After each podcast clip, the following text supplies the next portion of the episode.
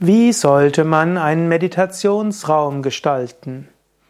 Hallo und herzlich willkommen zum Yoga Vidya Vortrag. Mein Name ist Sukade von www.yoga-vidya.de. Angenommen, du hast ein größeres Haus, du wohnst mit mehreren Menschen da drin, dann hast du vielleicht einen Raum, den du zum Meditationsraum machen willst. Oder angenommen, du hast ein Yoga-Zentrum oder ein spirituelles Zentrum und du hast einen Raum, den du zum Meditationsraum machen willst. Wie solltest du ihn gestalten? Dazu möchte ich ein paar Worte sagen. Der wichtigste Teil eines Meditationsraumes ist natürlich der Altar. Und angenommen, du bist, du schaust jetzt diesen Vortrag als Video an, dann siehst du gerade vor hinter mir einen Altar nämlich den Altar im Shivananda-Saal. Wie sollte ein Altar sein? In unserer Tradition, der Yoga-Vidya-Tradition, sagen wir, der Altar sollte symmetrisch sein. In der Mitte des Altars ist eine Hauptmurti und dann links und rechts gibt es dann zwei weitere Murtis und oft dann vor der Hauptmurti noch eine kleinere Murti. Murti ist eine Götterfigur. Normalerweise ist der Altar im Meditationsraum bei Yoga Vidya bestehend aus einer Murti für Shiva, einem Murti für einen Vishnu-Aspekt, also Vishnu, Rama oder Krishna, und einen Aspekt der göttlichen Mutter, zum Beispiel Durga, Lakshmi, Saraswati.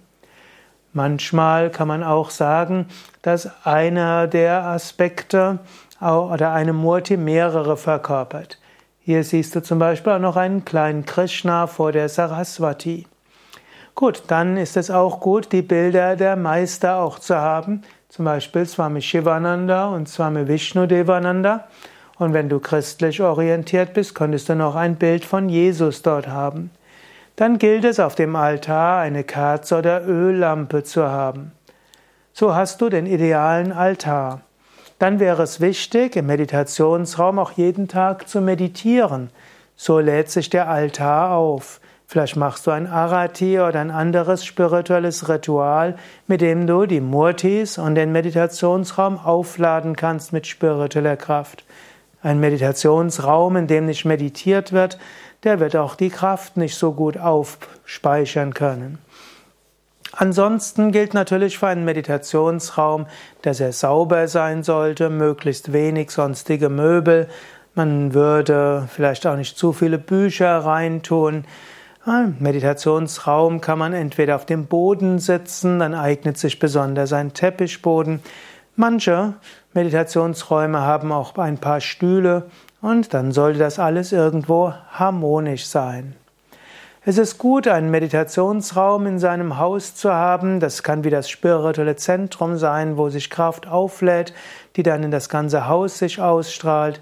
Es ist gut, wenn du nur eine kleine Wohnung hast, mindestens eine Meditationsecke zu haben und wenn du ein Yoga-Zentrum hast, ist es immer gut, entweder einen der Yoga-Räume zum Meditationsraum zu deklarieren. Du kannst ja auch im Meditationsraum Hatha-Yoga unterrichten oder einen kleineren Raum zum Meditationsraum zu machen, wo mindestens du meditierst und vielleicht kleinere Meditationskurse gibst.